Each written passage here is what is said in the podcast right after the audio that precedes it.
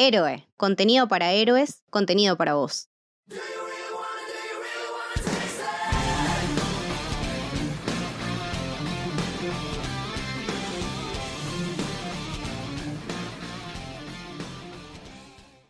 Bienvenidos, bienvenidas al Camino del Héroe. Mi nombre es Luciano Torres Toranzo. Estoy acá con Leti. Hola, ¿cómo va? ¿Todo bien, amiga? ¿Todo tranquilo? Todo bien. Muy contenta de lo que vamos a charlar hoy. Sí, la verdad que creo que estamos sorprendidos, ¿no? Es la palabra porque DC viene haciendo las cosas de manera... Irregular. Sí, pero últimamente muy bien. Hay que sacarse el sombrero. Sí, la verdad que sí, sobre todo en lo que es televisión. Lo que es televisión y, y lo que tiene que ver con lo que toca James Gunn, básicamente. Porque Suicide Squad con las cosas latinas que no nos gustaron, pero la película en sí está buena y ahora con este spin-off que es Peacemaker, que es de lo que vamos a hablar. Y para este episodio trajimos un invitado de la casa que siempre lo tenemos más relacionado con la animación, pero bueno, dijimos, a ver el, pi- el pibe cómo responde en los live action también, ¿viste? Le llegó su turno a nuestro querido amigo Franco Aimeta. ¿Cómo estás, Franco? Do you really wanna, do you really wanna taste that? Ta-na-na-na-na, Do you really wanna, do you really Fran, wanna- ¡ey! Sí, hola, sí, perdón. No, no, no, perdón, chicos. Lo que pasa es que me quedé con el temazo de la intro. Es de- increíble, boludo, Ah, es increíble. Por Dios. Estoy aprendiendo la coreo, la estoy aprendiendo, ya me la sé casi toda. Sí, hay que decir a la gente que en la previa vimos un poquito del baile de Leti y está muy bien, sinceramente. Hay que hacer un stream exclusivo nada más de Leti bailando, 10 horas. Sí, sí, no hay problema. Hay esos videos, viste, eh, 24 horas viendo un clip que se repite en loop. Hay que hacer uno así de, de Leti bailando. Bueno, ya que tenemos a Francis acá, vamos a empezar a analizar un poco lo, lo que fue la serie. ¿Qué onda, Francis? ¿Cómo viviste este Peacemaker?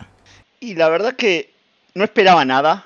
Primero más, más que nada porque ya venía bastante decepcionado con, con lo que, con lo que era televisión de DC, si bien tenía algunos productos buenos. Pero la verdad me sorprendió de manera brillante, brillante. Es Gunn en su máxima expresión y gracias James por esto. Sí, cre- creo que Leti estás igual que Francis en ese sentido, ¿o no? Sí, igual yo quiero decir que no es la primera serie de DC que se anima a hacer todas las cosas que hizo Peacemaker, porque si vieron Doom Patrol van a saber que también tiene ese tipo de humor áspero, negro. Y también tenés toda la parte de construcción del equipo, de, la gente, en este caso son toda la gente extraña que se encuentra con otros que están en la misma. Eh, pero no me imaginé que DC se iba a animar a hacer algo más en ese tono. Me parece que es el tono que le sienta. Porque también la serie animada de Harley Quinn va por ahí, es muy áspera, muy picante, es para adultos. Parece que el mejor DC es el que se toma menos en serio. Y, y en, esta, en ese sentido, esta patada que dio James Gunn al decir, bueno, voy a hacer esta remake, esta película fue una recontra mil poronga. Y algunos quedan, otros no, pero bueno, se lo sacó de encima la mayoría de todo y también no daba dos pesos, porque encima el personaje de John Cena en la peli te, te dan ganas de cagarlo a trompada todo el tiempo. Sí, total. Y me encanta cómo hicieron la inversión. Estaba pensando en el paralelismo cuando empezamos a hablar de, de Cobra Kai. De que siempre habíamos conocido una cuestión de la historia, ahora estamos viendo la parte del otro lado y hasta terminás entendiéndolo al pobre Chris. O sea, eh, con ese padre, ¿cómo no vas a salir por lo menos un poquito toqueteado el bocho? No, sí, yo me sumo a lo que están diciendo ustedes porque cuando terminó Suicide Squad era como, ¿cómo van? ¿Qué, qué van a hacer con una serie de este personaje? Porque no, no empatizás nunca, no... No, nada. Yo dije, al pedo, al pedo, al pedo. Sí, al pedo, aparte, o sea, no solamente no empatizás, sino que hasta por momentos te abronca el personaje. Entonces, hacer todo un show centrado en un personaje así era realmente complicado y me parece que está perfectamente realizado porque, primero porque literalmente donde termina la película arranca la serie y me parece que va escalando, ¿no? O sea, vamos a lo largo de los capítulos creciendo con, con el personaje de Peacemaker que tiene una evolución humana Enorme. enorme, él y creo que todos los personajes que integran el grupo. Por ahí vigilante no tanto, pero porque es un tiene una psiquis extraña. No, bueno, Vigilante es una cosa de loco. Es un psicópata, o sea, no es igual Literal, que el resto, a eso me literal. refiero. Sí, Y por eso me enamoré de, de Vigilante, porque está re del orto. sí, e- es cierto, pero en el fondo él realmente lo quiere a Peacemaker como un amigo. Entonces, eh, y, y también al resto, porque se va encariñando con, con los demás personajes. Y es más o menos él entiende que eh, está haciendo lo correcto y si bien no deja de ser un sociópata y un, y un asesino en serie, está jugando para el lado del bien y él elige eso. Y entonces, a su manera también e, e, es un personaje que, crece. Y que creo que es muy, muy importante la serie, no solamente eh, el tono, que sí, te cagas de risa, es brutal, hay gore, hay sexo, hay absolutamente de todo. Sí, pero aparte también excelente representación de diversidad, tanto sexual como racial. O sea, hay muchísima representación por todos lados. Y no se siente nada forzado porque todo lo que te están diciendo son cosas, una más políticamente incorrecta que la otra. Pero como lo que te está mostrando en conjunto es una diversidad natural, obvio que después las situaciones que pasan, pasan. En cualquier ámbito. En ese sentido me pareció muy realista de tomarse tan poco en serio que es muy terrena en ese aspecto. Y más que nada quería decir un poco del paralelismo que me parece muy adecuado que hizo con Cobra Kai. De, este camino de redención que vemos de un personaje que te caía mal, que, la verdad que yo cuando veía la película tampoco es imposible que nos hagan empatizar con este chabón. No solo nos hicieron empatizar, sino también habla algo que tal vez es una interpretación demasiado personal y demasiado rebuscada, pero de la cultura de la cancelación en la que estamos viviendo, de cómo tenemos un personaje, no, listo, ya estaba Peacemaker cancelado, que tranquilamente se puede haber quedado ahí, pero no, tiene una redención, no se queda ahí.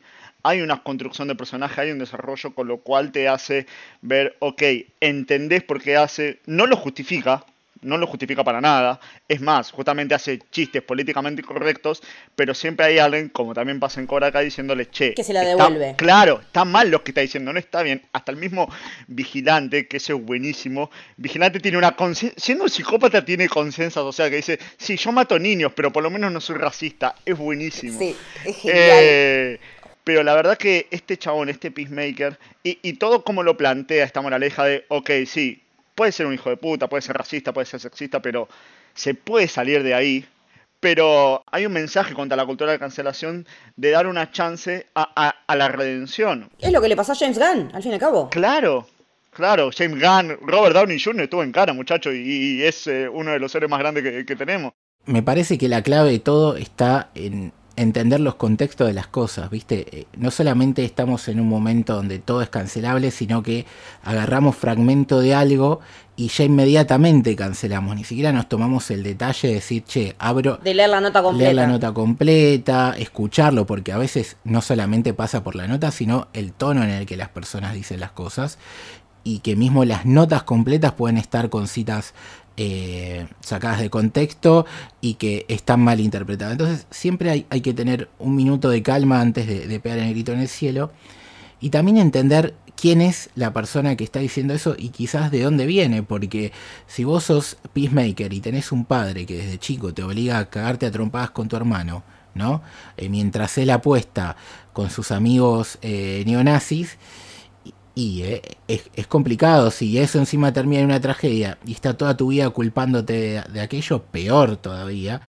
Entonces, cuando uno entiende eso y ve que él, a su manera, con falta de recursos, con falta de, conocimiento, de alguien que lo quiera, básicamente, intentó estar del lado del bien, erróneamente, como lo vemos en Suicide Squad, eh, está bueno que la serie te, lo expanda y, logre esta redención que, decían ustedes justamente de este personaje que te hace emocionar, te, hace rabiar y que incluso cuando tiene... Te hace pasar por todos los estados. Te, hace pasar por todos los estados e incluso cuando, por ejemplo, tiene chistes eh, con Economos, que lo trata de gordo, que de la barba. Y al final del capítulo, él sin decir nada y cuando este personaje Economos tiene ese discurso tan conmovedor, en esa escena tan tensa, todos entienden lo que está pasando y de alguna manera se dan cuenta que la cagaron con el pibe. Y no hace falta decir nada más, simplemente es, che, la cagué, no te lo voy a hacer más y discúlpame sin decirlo, creo que queda totalmente explícito y la serie también hace esas cosas y, está muy bien. Cuando arrancamos eh, Francis estaba tarareando una canción. sí. Y quiero que hablemos un poco de, la música. Después vamos a seguir analizando los personajes, la trama, no se preocupen. Pero creo que la música es muy importante. Si hay algo que demostró, te guste o no te guste Guardián de la Galaxia, te gusten o no las otras películas de él, que este señor es un maestro absoluto a la hora de hacer bandas sonoras con canciones de otros artistas. Yo creo que no está lejos de lo que hace en su estilo Tarantino para mí no, no, está lejos y en lo personal, por mis gustos, me gusta más lo de James Gunn porque es muy rockero, muy... Es más moderno, claro. Es muy rockero y es muy onda eh, el estilo de las canciones de rock, si bien acá no son todas de esa generación, pero lo parecen. Pero del hair metal, sí. Lo parecen que es muy ochentoso, viste, muy, mucho glam rock y todo eso. Claro, ¿sí? Y la verdad que es impresionante. Ya desde el tema principal, Do You Wanna Taste It, The Big One, que creo que es del 2010 por ahí, ¿no, Francis? 2010 sí, es una banda noruega, aparte que la verdad que no estaba tan reconocida. Yo no, ni sabía quiénes eran. No, no, nadie, de hecho pero saltaron al estrellado. De hecho, tienen un videoclip que es medio bastante parecido a la intro. Aparte, están todos luqueados al mejor estilo Poison Rat. Eh, es, tremendo. Eh, pero sí, sí, sí, tiene, ya tiene 12 años el tema. Claro, pero vos lo escuchás y, parece de los 80. Parece, más, parece los 80. Parece los 80, no son los 80 y encima es una banda noruega. ¿Cómo llegás a una banda noruega que hace canciones de, de glam rock en los 2010? ¿Viste? Es una cosa que es totalmente meritorio de él. Y lo ocupado es que James Gunn iba actualizando en Spotify, en su usuario, eh, la lista con todas las canciones, que es súper recomendado para ponerse a escuchar. Y como pasa con los personajes, porque él tanto en Marvel como DC suele utilizar eh, personajes no tan famosos y los potencia, hace que sean parte de la cultura popular, como los Guardianes y quizás a partir de ahora eh, Peacemaker. Lo mismo está haciendo con las canciones, porque le habrá salido dos mangos los derechos de todas estas canciones, pero no hay duda que a partir de ahora todas estas bandas son hitazos. Van a empezar a subir. Entonces, ¿por qué vas a decir, che, ¿quiénes son estos noruegos? Bueno. Son los del tema de Peacemaker. Claro, ¿quiénes son los de, de Choir Boys? ¿Quiénes son Tiger Tales? ¿Quiénes son todas estas? Kissing Dynamite, ¿entendés?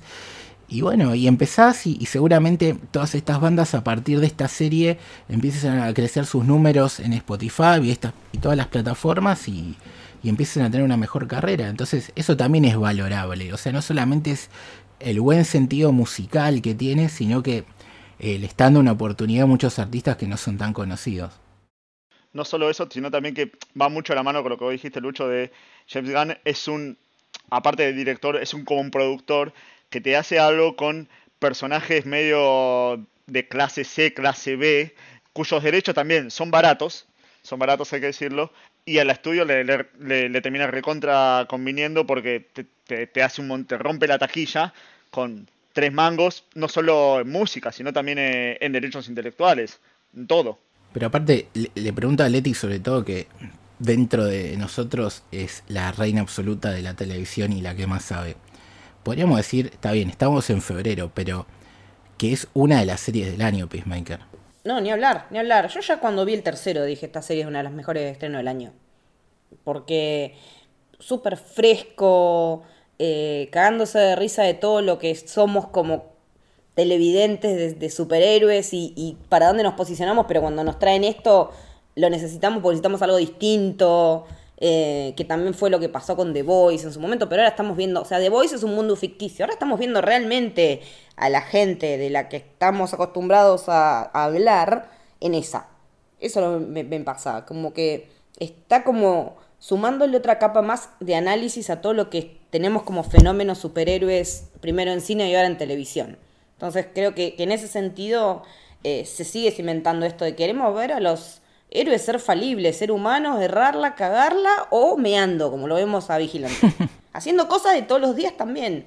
O sea, porque está bueno bajarlos a la tierra un cacho. Sí, y que lo que tiene bueno de que James Gunn agarre estos personajes conocidos es que es más fácil también, ¿no? Porque vos lo haces con, con Superman o Batman y la gente por ahí te mira de costado, como no sé, ha pasado cuando metieron la batitarjeta en Batman y Robin en la película de Schumacher, que era. O mismo el Batman que está apareciendo, no Batman, el Bruce Wayne que está apareciendo en Titans, nadie le da bola. Claro, y es Batman. Y es Batman, o sea, no es un salame, haga la vuelta, es Bruce fucking Wayne, o sea, es un Bruce Wayne en la continuidad de, de, de DC. Sí, y este tono que vos bien dijiste que en DC empezó a llegar con Doom Patrol, acá digamos que es la primera vez ya, entre comillas, como parte del DCU. Y si bien en Suicide Squad la película de James Gunn ya estaba, al tener, al ser una, una serie de televisión, se puede ir más al carajo todavía.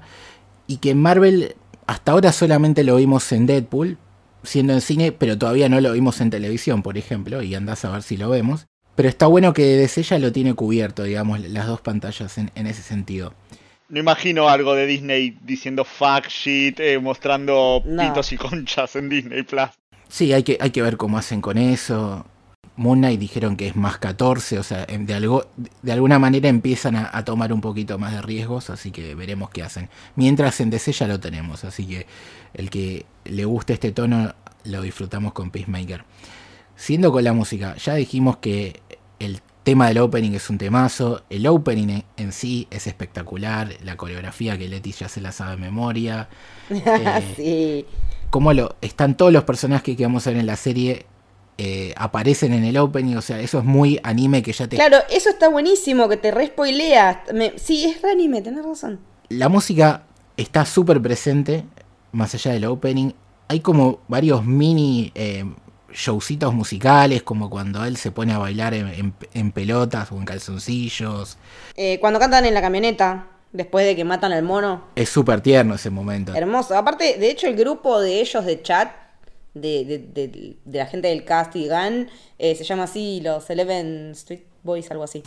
Eso es buenísimo. Porque él sube capturas del grupo a Instagram y, y se llama así, de verdad. Y después también, eh, que es- me sorprendió rotundamente cuando tenemos a Peacemaker tocando el piano, que hace este, este cover de Motley Crue, si no me equivoco, eh, Home Sweet Home, que realmente John Cena tocando el piano, chicos. O sea, con, con esos dedos... Dedos de poronga, les digo yo. Sí, sí, sí. No, quería que lo diga Leti. Eh, con esos dedos de poronga eh, tocando el piano. Muy bien, la verdad que, que sorprendió a John Sí, Cena. la verdad que es un, un talento descubierto por parte de Cena, que todos pensamos que era un boludo. La verdad que me cerró el culo de una manera. Pero yo no esperaba nada. Yo decía este pelotudo y me sorprendió, me cerró el orto. La verdad que a todos nos cerró el orto. Y sus escenas dramáticas, aparte, muy grande. O sea, nos sorprendió actoralmente porque tiene varios registros. O sea, la comedia está muy bien. Físi- físicamente, obviamente, porque el tipo es una bestia. Y que eso ya lo tiene claro de cuando era luchador de la WWE. Que si hay algo que tiene clarísimo es hacer coreografías, ¿no? Y encima, en ese caso, en vivo y en directo. Porque tienen que simular un combate que no es para nada sencillo. Y acá, como dice Leti, sorprendió con su faceta dramática. eh, su lado tierno también, ¿no? Creo que el personaje de Peacemaker llegó para quedarse. Hay que decir que está confirmada la segunda temporada ya también, ¿no? Sí. Sí, el mismo día terminó la, la confirma. Que después, si quieren, podemos charlar un poco sobre para dónde puede ir. Él es el protagonista. eh, Peacemaker, hay que. Un par de datos que tenemos y después seguimos con el resto del cast. Eh, este personaje nace en 1966 en la editorial Charlton Comics. que luego con los años fue incorporada a DC en el famoso evento de Crisis en Tierras Infinitas y cuando Alan Moore creó Watchmen se basó en varios de los personajes de Charlton Comics y Peacemaker justamente es un homenaje al comediante, que, quizás sea uno de los tres mejores personajes de Watchmen. A diferencia de, de los cómics, él también tiene un padre que es supremacista nazi, pero no es de White Dragon, entonces No, White Dragon es, otro, es otra persona. Exactamente. Entonces, acá estuvo muy bien lo que hicieron en la serie porque unieron los dos personajes y la, la verdad es que los comprás. Queda excelente la fusión. Aparte, Robert Patrick la rompe. Ex- Toda. Hablemos de Robert Patrick, chicos. De fucking. El T-1000, el, fucking T-1000. El fucking T-1000, boludo. Está muy bien Robert Patrick. Robert Patrick está muy bien siempre en todo, porque también lo vimos en X-Files, cuando en la época que no estaban eh, los originales Mulder y Scully, estaban él y, y la gente Reyes. eh, estaba muy bien. Eh, después estuvo en otra serie que también de esas, como de- del canal este que pasa siempre, sí es ahí Las Vegas, onda así. Una de esas que no me acuerdo. Y después estuvo en Lore, que fue el primer podcast adaptado a serie. Y estuvo en Sons of Anarchy también. Es verdad. Bueno, muy del estilo también. Es que son todos personajes muy parecidos, si te fijas. Sí. Son todos personajes muy parecidos. Siempre con cara de ojete, malo. Podés ser bueno, pero con cara de ojete. Como era en X-Files. eh, Trash, Como que tiene. bien sí, trashy. Siempre. Él es muy redneck. Da, da redneck. Sí. Con ese jopo que se hizo para. Es, es buenísimo. Y aparte, como me dijiste antes, Leti, por eso te gusta también, que es un poco Iron Man, ¿no? Chupate una pija Iron Man. Porque tenía todos los cascos súper preparados. El lugar en donde tiene ahí el taller, qué sé yo. Es como la TARDIS. En un momento dicen que está como metido en un, Pocket un Dimension. universo, un pocket, sí, una- en una dimensión. Es como una mini TARDIS, o sea, what the fuck. Fue como, no entiendo nada, me encantó. Está espectacular esa, esa guarida que tiene de villano. Mm, Y si bien es un malo malote, sabe manejar muy bien la comedia Robert Patrick también. sí, porque lo hace todo con esa cara de asco que tiene siempre. Y te tira una línea que decís, no puede estar diciendo esto con esta cara. Y lo bueno, obviamente vamos a hablar con spoiler, que si bien muere el personaje, Qué momento, qué tensión, la puta que lo varió. es un momento súper tenso y, y que está, me gusta mucho cómo él, el personaje de, de Peacemaker reacciona a la muerte del padre, porque no se siente culpable, porque sabe que se lo merecía eh, y que eso que está pasando es culpa de él también. Más allá de eso, sabemos que va a seguir apareciendo Robert Patrick en esta versión eh, fantasmagórica. Entonces está bueno para, para la segunda temporada seguir disfrutando de, este actorazo. Vamos a hablar otro de los MVP de la serie y, quiero escuchar sus alaridos cuando lo nombremos. al gran Adrian Chase, vigilante. Por Dios, mi marido. No, no. Ay, lo amo, estoy enamorada. Por favor, qué, qué personaje, qué hombre. El actor yo no lo tenía, la verdad. Después vi una foto, si es rubio, rubio, rubio. Dije, nada que ver a lo que vemos en la serie, que tiene esa pinta de mega nerd. Eh, se llama Freddy Stroma. Los, los anteojos parecen los de este serial killer conocido también. Que siempre que vemos la foto, como si te dijera, no de Luna Bomba, pero uno de esos. Y también no te da un poquito, eh, hablando de Watchmen, cuando está así de civil y que tiene medio cara de nabo de, de Oldman, del, del búho, un poquito. Tiene mucho. Bueno, hay un paréntesis que, que me olvidé de comentar en cuanto a Watchmen, que para los más comiqueros hubo hace relativamente poco un evento cruzando DC con Watchmen, donde Peacemaker tiene un rol muy importante también ahí. Con lo cual, sí, eh, no, no estuvo tan bueno el evento para mí, la, la verdad, pero, pero sí, eh, Peacemaker tiene un, un rol bastante, bastante grosso. Bueno, si alguno tenía alguna duda, se van a ver la continuación de Watchmen en el universo DC, que es la de eh, Doomsday Clock, decís vos. Exactamente. Sí, sí, está, estaba, estaba zafable ese evento. Freddy Stroma, Adrian Chase. Una duda que tengo del personaje. Parece que no, pero algún mínimo poder tiene, porque le, le pegan un tiro. ¿Cómo se recupera? Sí, se recupera demasiado rápido, ¿no? Y para mí fue como suspensión de la credibilidad full. Sí. Yo me quedé ahí, no pensé que tuviera poderes en ningún momento, no. O sea, supuestamente no los tiene. Pero como Peacemaker tiene un poquito la fuerza más de lo normal, eh, Vigilante literalmente se hace explotar una bomba en la cara, se tira de, de altura, le pegan 3-4 balazos y, y siempre... Le cortan un pedacito del dedito del pie. No, Sí. Como, como a Chandler en Friends. El momento del dedo chiquito y el balance del cuerpo. Qué conversación al pedo, pero qué necesaria. Te lo pinta cuerpo entero al personaje. Un conspiranoico también, o sea, mucho cu- mucho cubanón, mucho cubanón tiene vigilante encima. No, todos ahí tienen toda esa mierda encima. Lo queremos así. Disfuncional. Que tiene este bromance con Peacemaker, ¿no?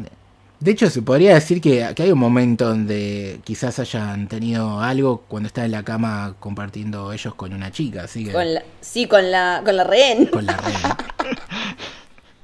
La mina tirándole onda cuando el chabón le está atando. Diciéndole que le cabe que la aten. Es buenísimo. Es increíble.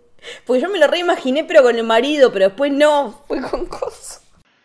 Bueno, de, de Adrian Chase también, no es la primera vez que lo vemos eh, en televisión, ni a Adrian Chase ni al vigilante. No, pero nada que ver. Nada que ver, nada que ver, pero bueno, mencionarlo. También como para entender un poco en qué universo estamos, si es Arrowverse, si no, si es, si no es Arrowverse. Claramente, al haber el mismo personaje, no debería ser Arrowverse, a menos que hayan hecho lo mismo que hicieron con Logan y X-Men, que no, espero que no. No, y acá también, eh, eh, este es un personaje de los cómics, solo que no tiene este lado cómico y delirante, sino que es más ir, matar y, y punto, digamos. Es toda la parte asesina y, y brutal, pero no tiene este lado tierno, entre comillas, a su manera rara, ni, ni el lado humorístico barra tonto que tiene el querido Adrian Chase. Cuando sigue haciendo chiste, cuando el chiste ya se terminó. Cortala. Ay, pobre, no entiende, no tiene, no tiene habilidades sociales. No, sí, la verdad que creo que es la sorpresa de la serie sin ningún lugar a dudas. Lo tenemos de vuelta a la segunda temporada. Eh, enorme pareja dupla con, con Peacemaker y, veremos para hacia dónde va a futuro.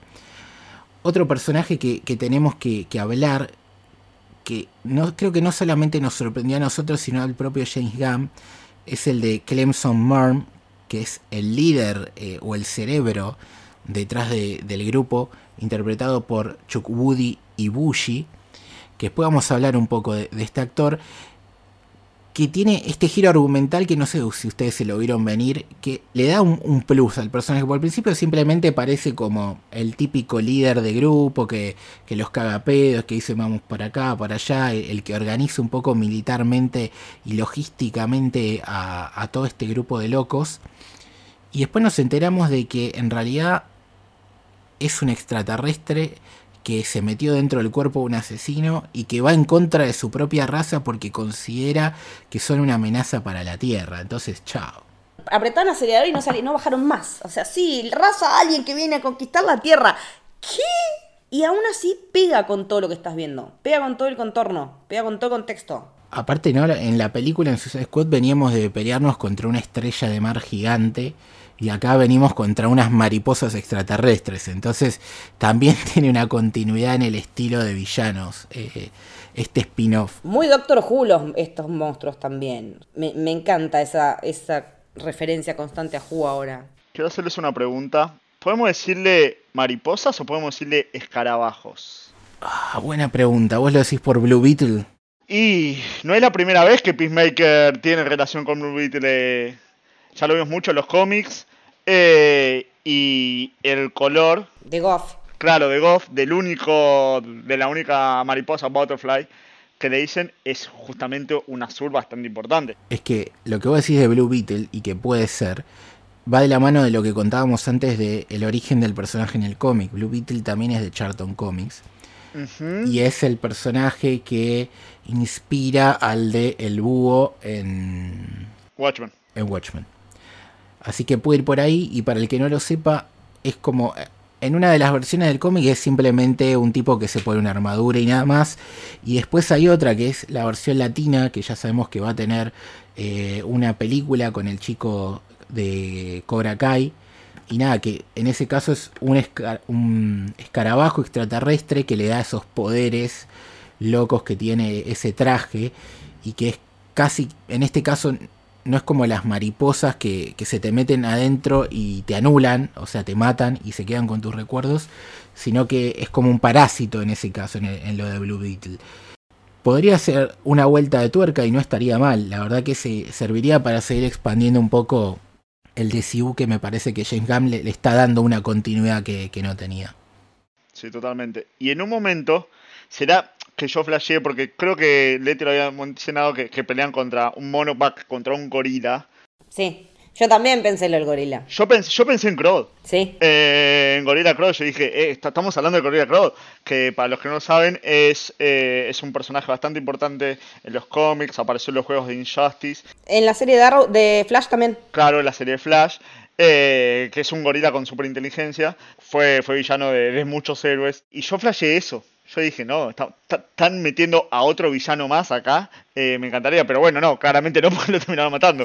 Eh, Ahora, más allá de si es un escarabajo, una mariposa, eh, el personaje de, Marn y el resto de los villanos, cuando matan el cuerpo de Marn y, y queda la, la mariposa, la verdad que es increíble que esto es muy de James Gunn también como algo que no existe, que es CGI, que sabéis que es CGI, te... te genera esa, esa lástima. Claro, o sea, ya pasó con Groot y ahora pasa con una fucking mariposa extraterrestre que cuando se te mete en el cuerpo...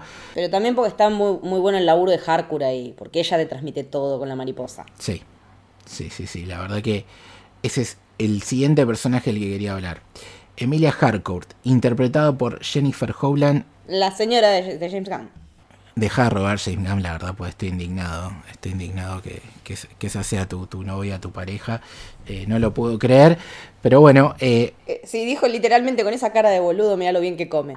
Este, este personaje de, de Emilia Harcourt, que es como la, la más normal, de alguna manera, ¿no, Francis?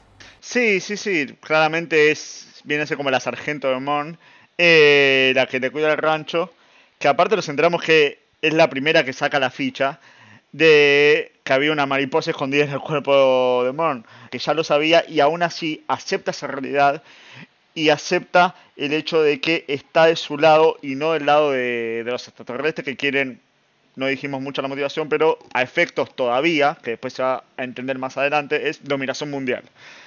Típico, típico villano que quiere dominar el mundo. Tal cual.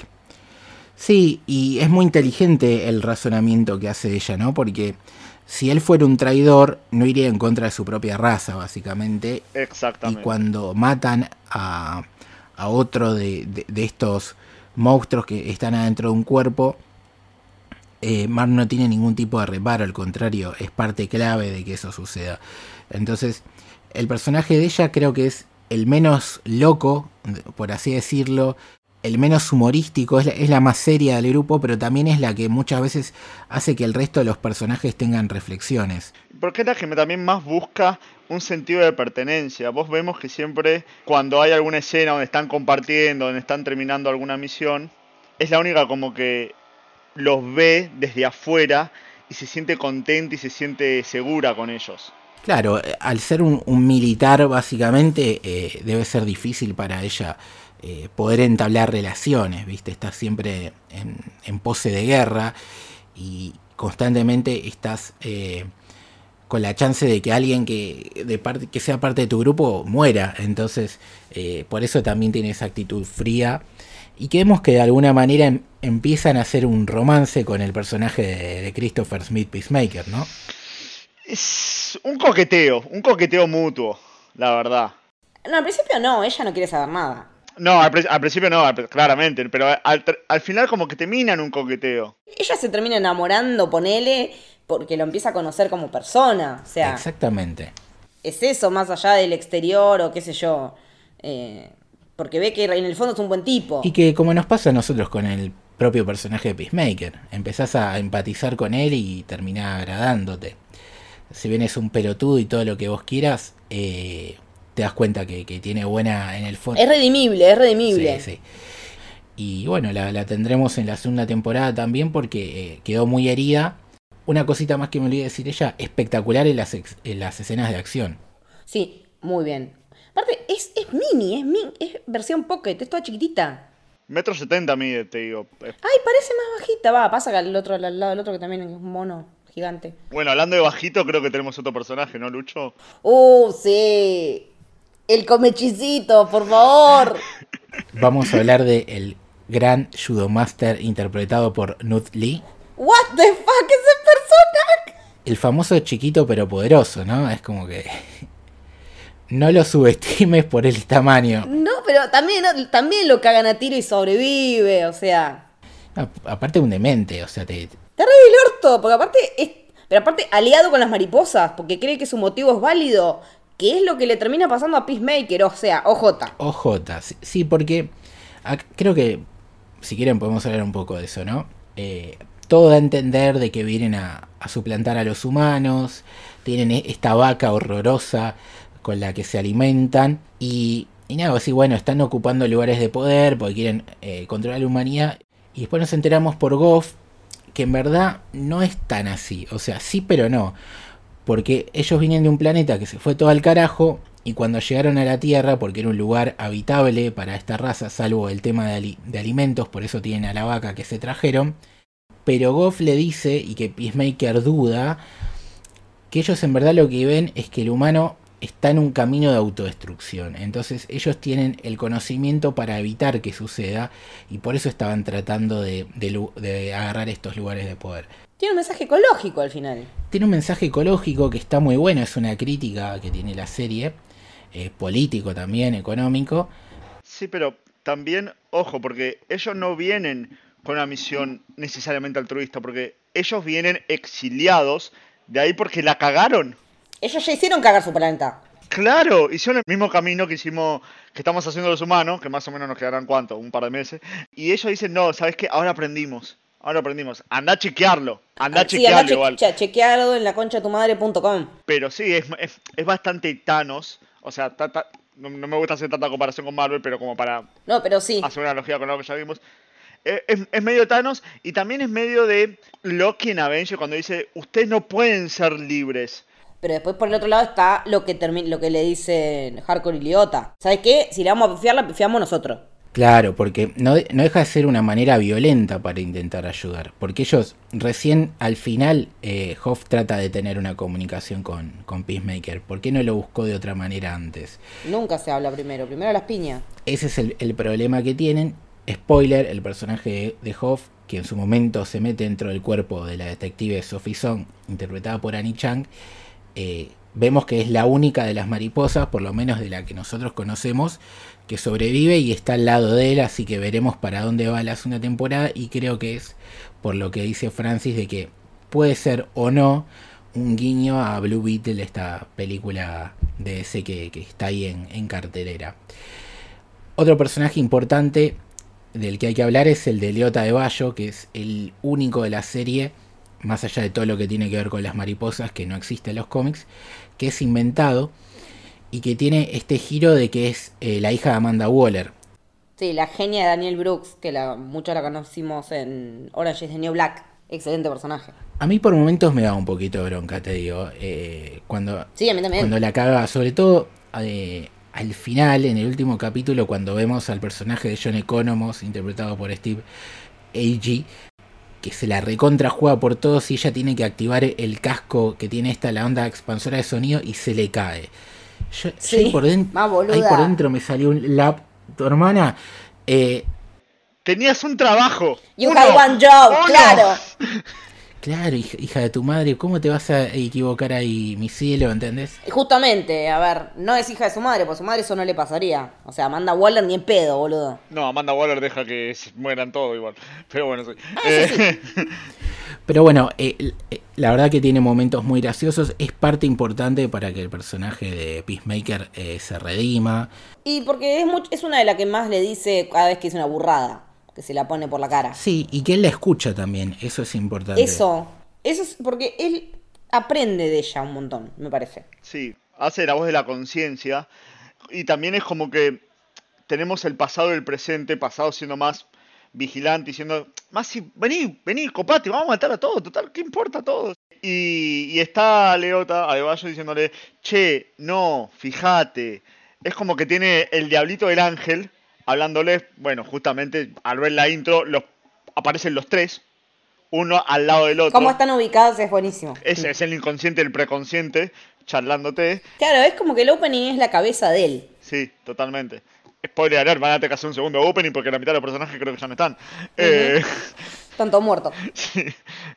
Y aparte, eh, a Hardcore es la que le enseña que no siempre hay que matar, ¿no? Por más que sea parte del plan, como vemos cuando van a la veterinaria, que no termina matando a los médicos porque se lo enseña. Por Se favor. lo enseña a Leota. Y que ella también es imperfecta. Más allá de esto que, que hizo que todos la insultemos en el último capítulo. Realmente se la recontramanda con Peacemaker. Hace ese diario que provoca que lo inculpen. Nada, se la recontramanda, lo, expone no solamente de cosas que realmente le pasaron, sino otras que no. eh, lo transforma en enemigo público. Y lo que me gusta es que cuando Peacemaker y el grupo se unen porque dicen, bueno, ya fue, igualmente tenemos que seguir porque si no hacemos esto el mundo se va al carajo, él no le tiene bronca. Simplemente dice, te ignoro, o sea, eh, no te voy a putear, no te voy a mandar a cagar, simplemente vamos para adelante, como, o sea, tiene una actitud madura, más allá que a su forma y con esos chistes de pedo. Es que él madura muchísimo, sí. Sí, de- Más allá de, su- de- de sus chistes de pedo junto a Vigilante, que nunca, como dijo Leti, sabe, Por sabe Dios. cortar los chistes. Cinco años tiene. cinco años tiene. tal cual. Pero en el fondo tiene razón, viste, Eh, el planteo que le hace. Y después, bueno, terminan por suerte amigándose y, y todos felices y contentos. Hable- hablemos un poquito, ya resaltamos todos los personajes, un poco la trama.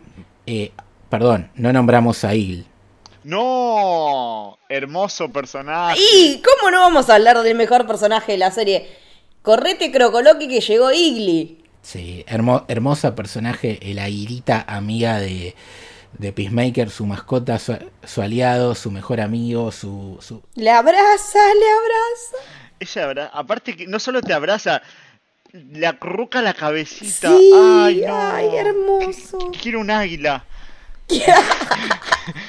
Necesito un águila. Cuando el infame padre le pega la piña y lo ves ahí, que la están atendiendo en la veterinaria. Sufrí, sufrí mucho. No, y el momento de él con la veterinaria. Sí, hermoso momento. Dios, qué momento. Que es clave para que Leota eh, se quede con ellos al final, ¿no? Eh, por, eso, por eso decide, dice que vio un milagro, presenció un milagro con el abrazo y, y se decide quedarse. No solo vio un milagro, sino vio que Peacemaker no miente. O sea, él, te- él puede ser todo, pero no es un mentiroso. Porque él, No es un mentiroso. porque él ya había dicho que habías pasado eso. Ahora, si no es un mentiroso, todos los chistes que dijo de, lo- de los personajes de DC tienen que ser ciertos, ¿eh? Eso es buenísimo. Eso podemos hablar de ese, podemos hablar de ese momento porque es una crítica Descarnada. a todo. A- aparte es, es un argumento Se caga en todo. en todo. Donde tira un shade y un beef a, a, a todo DC. A todo. A todo ese. Sí, sí. Que me encanta porque es James Gunn diciendo todo un montón de cosas que tiene ganas de decir. Toma acá tan pum, una tras la otra. Sí, eh, le pega a todo DC y le pega a un montón de otras cosas también, ¿no? A lo largo de la serie le pega a comediantes, artistas, eh, cantantes, productores de Hollywood, a- absolutamente todo. A Louis C.K. creo que le pegó también en un Sí, momento. le pega sí. Hablemos un poco de, del padre del monstruo, James Gunn. Director, showrunner, guionista de la serie y parte clave en la música. Eh, un detalle, él dirigió el capítulo 1, 2, 3, 6 y 8 de la serie. Jody Hill, conocido por The Rickius Hempstone, dirigió el cuarto. Uh, qué buena serie, qué buena serie. Rosemary Rodríguez de Jessica Jones y The Walking Dead dirigió el quinto. Y Brad Anderson, el director de la película El Maquinista, dirigió el, No, tomá. Peliculita. dirigió el séptimo episodio de la serie, chicos. O sea, estamos, Y que es el del quiebre emocional. estamos hablando de gran calidad en gente participando de la serie. Detrás de cámara, sí. Pero bueno, quería destacar a James Gunn por un par de cosas. Primero y principal, hizo quizás una de las mejores, para no meternos en polémica, eh, películas de este DCU con Suicide Squad. Agarró una franquicia que estaba fallecida totalmente y, la revivió. Creo que a nivel taquilla es una de las más exitosas y a nivel críticas también. Hizo este spin-off que nadie daba dos pesos y estamos diciendo que es una de las mejores se- series del año. Y me parece que con esos cameos del final, que ahí si quieren podemos hablar, donde eh, aparece los miembros de la Liga de Justicia y donde, What the fuck? Que, o sea, y ¿qué? donde vemos en primer primerísimo plano con diálogos incluidos a Jason Momoa de Aquaman y a este Barry Allen Flash interpretado por Ezra Miller, eh, que todos nos quedamos boquiabiertos cuando pasó. ¿Qué carajo está pasando acá? El, el señor James Gunn en dos productos hizo más que muchas personas de DC en los últimos años por realmente crear un universo. Se la jugó, se la Toda. recontra jugó. Y aparte lo pidió, o sea, lo que tenía que haber hecho esa conversación con DC diciendo, che, ¿me prestaste estos cuatro personajes? ¿Cómo? Tenía que haber dicho, ¿cómo? ¿Que es los cuatro? ¿Estos cuatro querés? Estos sí, por cuatro, favor. no, no, to- estos cuatro. Es más, a Batman no me lo ves, dame estos cuatro. O sea, le dieron todo. Le dieron todo y él lo consiguió, que creo que es lo más meritorio. Y, y quizás vaya un montón de gente fanática de diga, che, pero no hace falta crear un universo. Y le damos la, la derecha, no hace falta. Ahora, No hace falta. Pero si me lo das, está bueno, está bueno. Sí, y cuando lo intentás hacer como DC lo intentó y lo hiciste mal, está bueno que dentro de la misma continuidad, porque el Aquaman, que sigue siendo el Aquaman del DCU, es el mismo que sale en Peacemaker. El chiste de que Aquaman se coge los pescados que se lo hagan por su cara es impagable. Y que él tenga que decir, che, ¿por qué todo el mundo dice eso? Y el otro diga, dale. Ojo, ah, en Harley Quinn, que también hablamos acá, es buenísimo porque si no la vieron, vayan a verla. Otro de los, pro- de Otra los excelentes productos que, que hizo ese eh, en los últimos tiempos. Aquaman se coge a la mamá de eh, King Shark. Chequeado.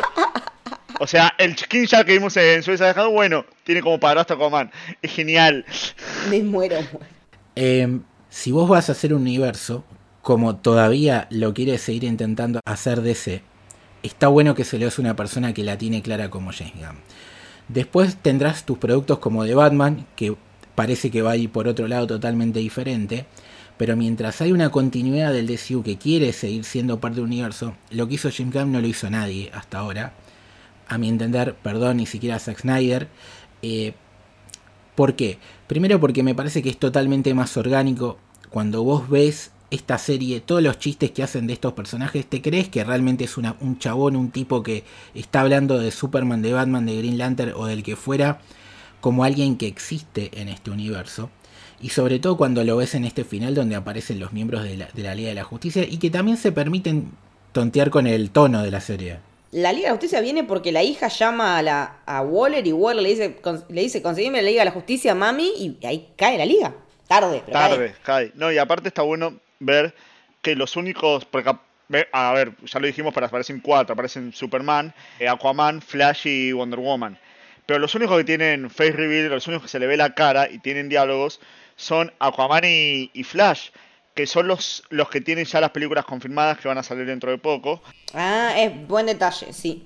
No solo buen detalle, que son los únicos que más o menos esperemos que queden después del Flashpoint. Porque no sabemos qué Superman va a quedar. Wonder Woman, si bien no Que tuvo... el- Batman. Claro, no sabemos quiénes van a quedar. Sabemos que estos dos personajes y estos dos actores, esto te da como una pauta. Ok, va- confiamos en estos dos. Los otros dos no sabemos, porque tenemos 50 Batman, también Wonder Woman tenemos una sola. Sí, eh, o sea, logra darle una continuidad a algo y aparte ya al tener anunciado una secuela, estamos hablando que va a ser el primer director, sacándolo a Snyder, que tiene tres proyectos consecutivos dentro del DCU. Entonces, eso habla también de, de darle una continuidad y consistencia a la hora de contar las historias. Y aparte, el tipo, a la vez, sigue trabajando en Marvel. A eso, a eso quería llegar y quería decir algo de eso. Pero, digo, me parecería copado que DC, viendo lo que está haciendo este tipo, que metió dos éxitos y con personajes chiquitos, que por lo menos lo pongan como una persona a consultar sobre cómo seguir, ¿no? Después habrá otros Se directores. transforma en el Kevin Feige de DC. Tiene la experiencia de trabajar con Kevin Feige y de última, si quieren meterlo a Snyder o a, a Nolan o a cualquier director que quieran, eh, lo pueden meter. O sea, digo, eh, no hace falta que James Gunn haga todo porque todas las películas de C no tienen que tener este tono, pero por lo menos está demostrado que tiene la capacidad para darle continuidad a un universo. Entonces, si lo quieren hacer, si le interesa realmente a DC, yo lo, lo tendría, aparte de director de algunas cosas, eh, como un consejero, ¿no? Entonces, me parece que es un aliado importantísimo que, que se... Correte, Geoff Jones. Sí, sí, correte o, o sumate, pero que le den más bola a él porque sabe, de Marvel agarró eso. Y otra cosa muy importante que hizo James Gunn, que es ser parte de los que rompen esta grita, para mí, estúpida entre Marvel y DC. Oh, eso es fundamental. Eso no es menor. No es un partido de fútbol, chicos. O sea, todos los que nos gustan los cómics, nos gustan los cómics. Te podrá gustar más algunos personajes de Marvel, algunos personajes de DC, pero no tiene sentido pelearte como si fuera un partido de fútbol, un partido político. Entonces, James Gunn es una persona que va en contra de eso, no solamente porque viene fantaseando con hacer un proyecto entre las dos empresas, Sí, la está tirando todo el tiempo. Vos me estás diciendo una, una Amalgam Comics, yo me vuelvo loco. Sí, James Gunn tiene ganas de eso, o tiene ganas de un, no sé, Avengers contra Justice League o lo que sea. Pero él hizo en esta serie un hito. ¿Cuál es el hito? Por un lado, el actor que interpreta a Moore, que se llama Chukwudi Ibushi, le llamó tanto la atención a James Gunn que se lo lleva a Guardianes de la Galaxia Volumen 3 y va a ser el villano de la película. ¿Qué pasa? Cuando él hace el, el- el cast, la prueba de casting de traje o lo que sea, ese dato no está totalmente confirmado para Guardianes 3, que ya se está filmando, se hizo en el set de Warner. Entonces, ¿qué hizo James Gunn? Cuando consiguió los cameos de la Liga de la Justicia, agarró el teléfono y le dijo, che, Kevin, le deben una ADC, ¿me das una mano? Y Kevin dijo, para adelante. Bueno, los cameos de la Liga de la Justicia se hicieron en el set de Marvel, chicos.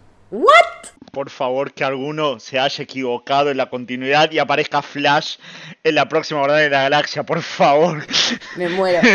Entonces, si bien no creo que se crucen directamente los personajes de los mundos, estamos hablando de que gracias a James Gunn, por lo menos hay una buena relación de las dos empresas, que es lo que debe ser.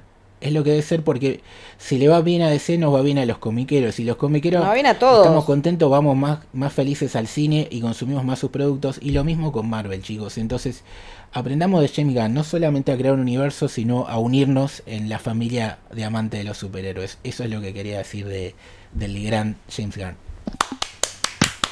Vamos James. Lucho presidente. No, no, James, James Gunn presidente. Lucho presidente gana el poder. Pero, pero bueno, creo que más o menos abarcamos toda la serie. Francis, ¿dónde la gente te puede leer, seguir, escuchar y demás cositas? Bueno, me pueden seguir en Twitter como Francis13Max. Y como siempre lo digo, donde, me- donde más me pueden seguir y charlar conmigo es en el Club del Héroe. Vamos. Ah. ¿A vos, Leti? A mí me encuentran en, en Twitter y en Instagram como Leticia-Haller. ¿A vos, Lucho? A mí me pueden seguir en L Torres Toranzo, Torres con S, Toranzo con Z. Leti, ¿y a Héroe eh, dónde nos puede seguir la gente? Si quieren seguir a la productora, lo pueden hacer también en Twitter y en Instagram, en arroba soshéroe.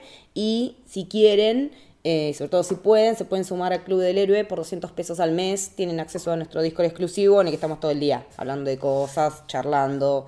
También le queremos agradecer a cuatro personas que se sumaron al Club del Héroe en estos días. A Franco Cosentino, Dante Presta, Mauro Martínez y Daniel Escotelaro. Así que muchas gracias y bienvenidos. Bueno, esto fue Peacemaker, esperemos que les haya gustado. Adiós.